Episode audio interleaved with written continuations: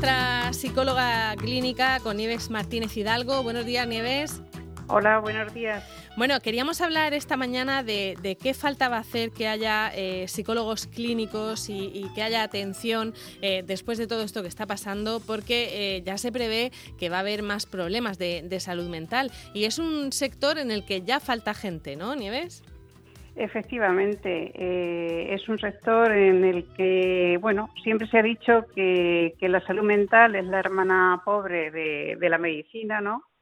Y, realmente, pues es así. Eh, número de especialistas, psiquiatras y psicólogos clínicos, enfermeras de salud mental especialistas, trabajadores sociales, pues hacen falta muchísimos más, más recursos eh, humanos y también más medios.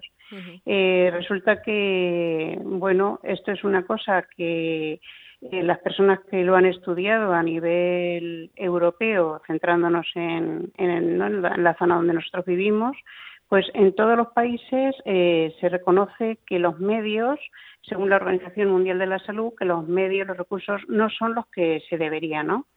Eh, pero es que en España eh, mm, pues estamos mucho peor. Por ejemplo, si en la media europea hay unos 18 psicólogos eh, por cada 100.000 habitantes, ¿no? pues aquí en, España estamos alrededor de unos 6 psicólogos por, por 100.000 habitantes. Entonces es una, una tasa muy, muy escasa, muy escasa y que ahora eh, cuando bueno cuando empiecen cuando salgamos un poco de esto y empiece la gente a, demandar estos servicios bueno seguramente ya están ya están ellos eh, como sobrecargados de trabajo. Mm. Los que se van a sobrecargar también van a ser los médicos de familia, porque normalmente las personas eh, tienen que acudir primero a su médico de familia y luego el médico les deriva a salud mental.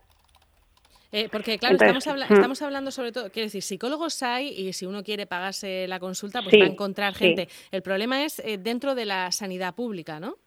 Efectivamente, es que sí, es todo esto que estoy diciendo es en, en la sanidad pública, por supuesto.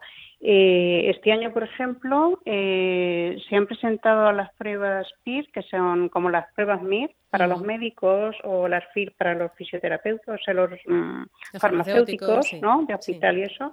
Eh, pues se han presentado casi casi 5.000 psicólogos, o sea, psicólogos hay, pero claro, las, las plazas ofertadas han sido 180 y alguna, ¿no? Entonces, son muy pocas plazas para toda España. ese número debería de ir en, en aumento, que ha ido en aumento desde 1993, que fue cuando por fin los psicólogos, después de muchas manifestaciones, de mucho trabajo de parte de los colegios eh, oficiales de psicología de toda España, las facultades de psicología, los decanos, estudiantes y profesionales, pues hemos hecho muchas manifestaciones en Madrid para conseguir eh, que nos considerarán eh, sanitarios porque somos psicólogos clínicos, estamos trabajando con personas que tienen problemas graves, enfermedades mentales o como yo prefiero llamarlas para evitar el estigma, ¿no? Pues eh, personas que tienen algún diagnóstico en salud mental o algún problema de salud mental y estamos tratando la depresión, estamos tratando cuadros de ansiedad, de eh, trastorno obsesivo compulsivo, esquizofrenia. O sea, nosotros los psicólogos clínicos estamos capacitados para abordar eh, estos tratamientos eh, siempre sin usar los fármacos. Por supuesto, los psiquiatras son... Eh, terapia, ¿no? nosotros la, ¿no? terapia, hay psicólogos pues, que usan unas terapias de corte humanista, otros más, son más cognitivo-conductuales, hay diferentes técnicas que se pueden aplicar pues según la situación que tenga la persona en ese momento, hay que hacer una intervención breve eh, más de emergencia, como se están haciendo ahora desde el Colegio de Psicólogos, el dispositivo de atención psicológica gratuita que hay, ¿no?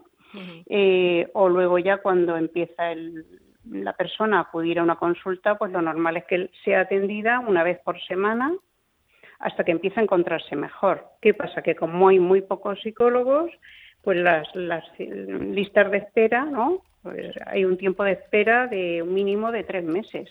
Sí, porque además cuando, cuando por fin tienes cita con un psicólogo, eh, no es como un dermatólogo que te ve, te manda lo que sea y no te vuelve a ver. Un psicólogo necesita eh, seguir viéndote, ¿no? Quiero decir que, cada vez que, un psicólogo coge a un, a un paciente, lo va a tener ocupado, ¿no? Eh, más, más tiempo. Efectivamente, claro, por eso hacen falta más psicólogos que psiquiatras, porque el psiquiatra ve al paciente, le manda, le prescribe la, el fármaco que vea mm, oportuno ¿no? y adecuado para la sintomatología que tiene mm. y entonces pues, a lo mejor le cita a los 15 días para ver si ha reaccionado bien a esa medicación. Eh, mm, pero ya probablemente ya le cite a los meses para ir eh, llevando un poco cómo va respondiendo a la medicación, pero el psicólogo, el tratamiento es a través de una terapia psicológica y vamos, yo lo que veo que funciona es empezar una vez por semana, ¿no? Como lo, lo hacemos a nivel privado, mm. una vez por semana y luego ya cuando la persona se va encontrando mejor, una vez cada 15 días. Eh, pues no tenemos mucho tiempo hoy, Nieves, pero sí quería que me, que me contaras mm. eh, eh, a qué lo, lo, lo, achacas. ¿Crees que no se valora? Quiero decir que es cierto que hemos repetido muchas veces que entre la población en general parece que la psicología o la salud mental se deja como una cosa secundaria, que no es tan importante, pero en la, en la estrategia sanitaria también pasa eso, que, que no se considera importante la, la salud mental. Mm, sí, por desgracia, mm, los psiquiatras son como, eh, como un escalafón de los bajos, ¿no? Eh, mm. dentro de la medicina, la psiquiatría y la psicología, pues ya estamos por mucho debajo del psiquiatra.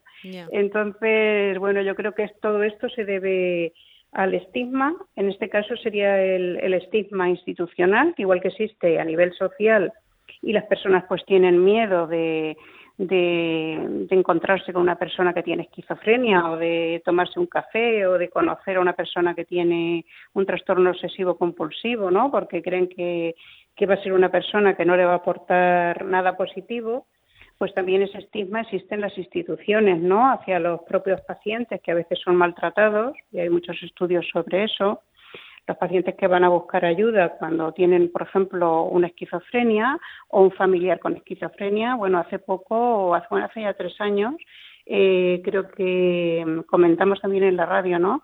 El caso de una chica, una psicóloga que entró en Oviedo en el hospital eh, con una meningitis, entró delirando por la fiebre, entonces la ataron a una cama y murió atada a una cama porque como su madre tenía esquizofrenia, ese es el estigma, ese es el estigma institucional, ¿no?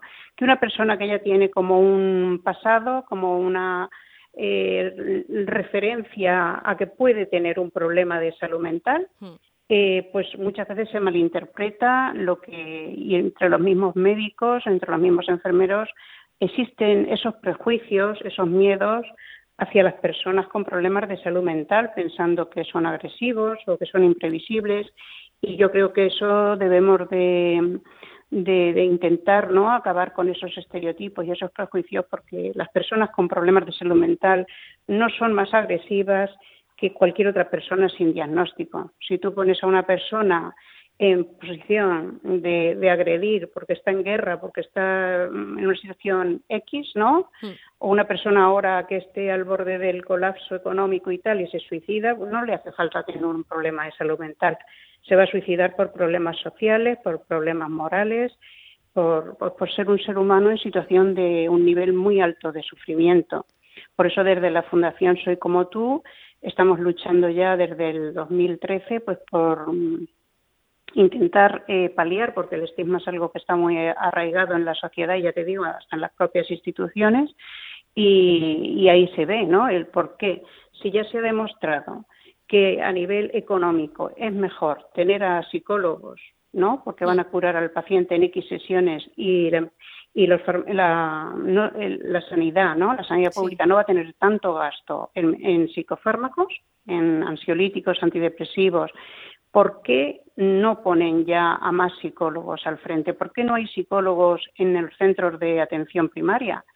Si el, médico de familia no da abasto, si el psicólogo estuviera en atención primaria, muchos casos ya no llegarían a centros de salud mental, porque el psicólogo en atención primaria podría atender esos casos y entonces eh, atenderlos ya con terapias psicológicas, sin psicofármacos. Pero claro, si llegas con una depresión el médico de familia eh, no te puede hacer nada nada más que recetarte un antidepresivo, porque hasta tres o cuatro meses no te va a ver el psiquiatra en salud mental. Pues y eso lo veo yo, eso lo veo yo a diario, ¿eh? porque viene gente aquí muy desesperada a la consulta privada, hmm. Muy, muy desesperada porque le han dado cita y a lo mejor pues esa persona eh, está teniendo intentos de suicidio o está, bueno, sé que puede ir a urgencias si lo pueden ingresar, pero a lo mejor eh, no está tan grave como para eso y esa persona no quiere ingresarse, ¿no? Entonces, eh, ¿por qué tiene que esperar tres o cuatro meses?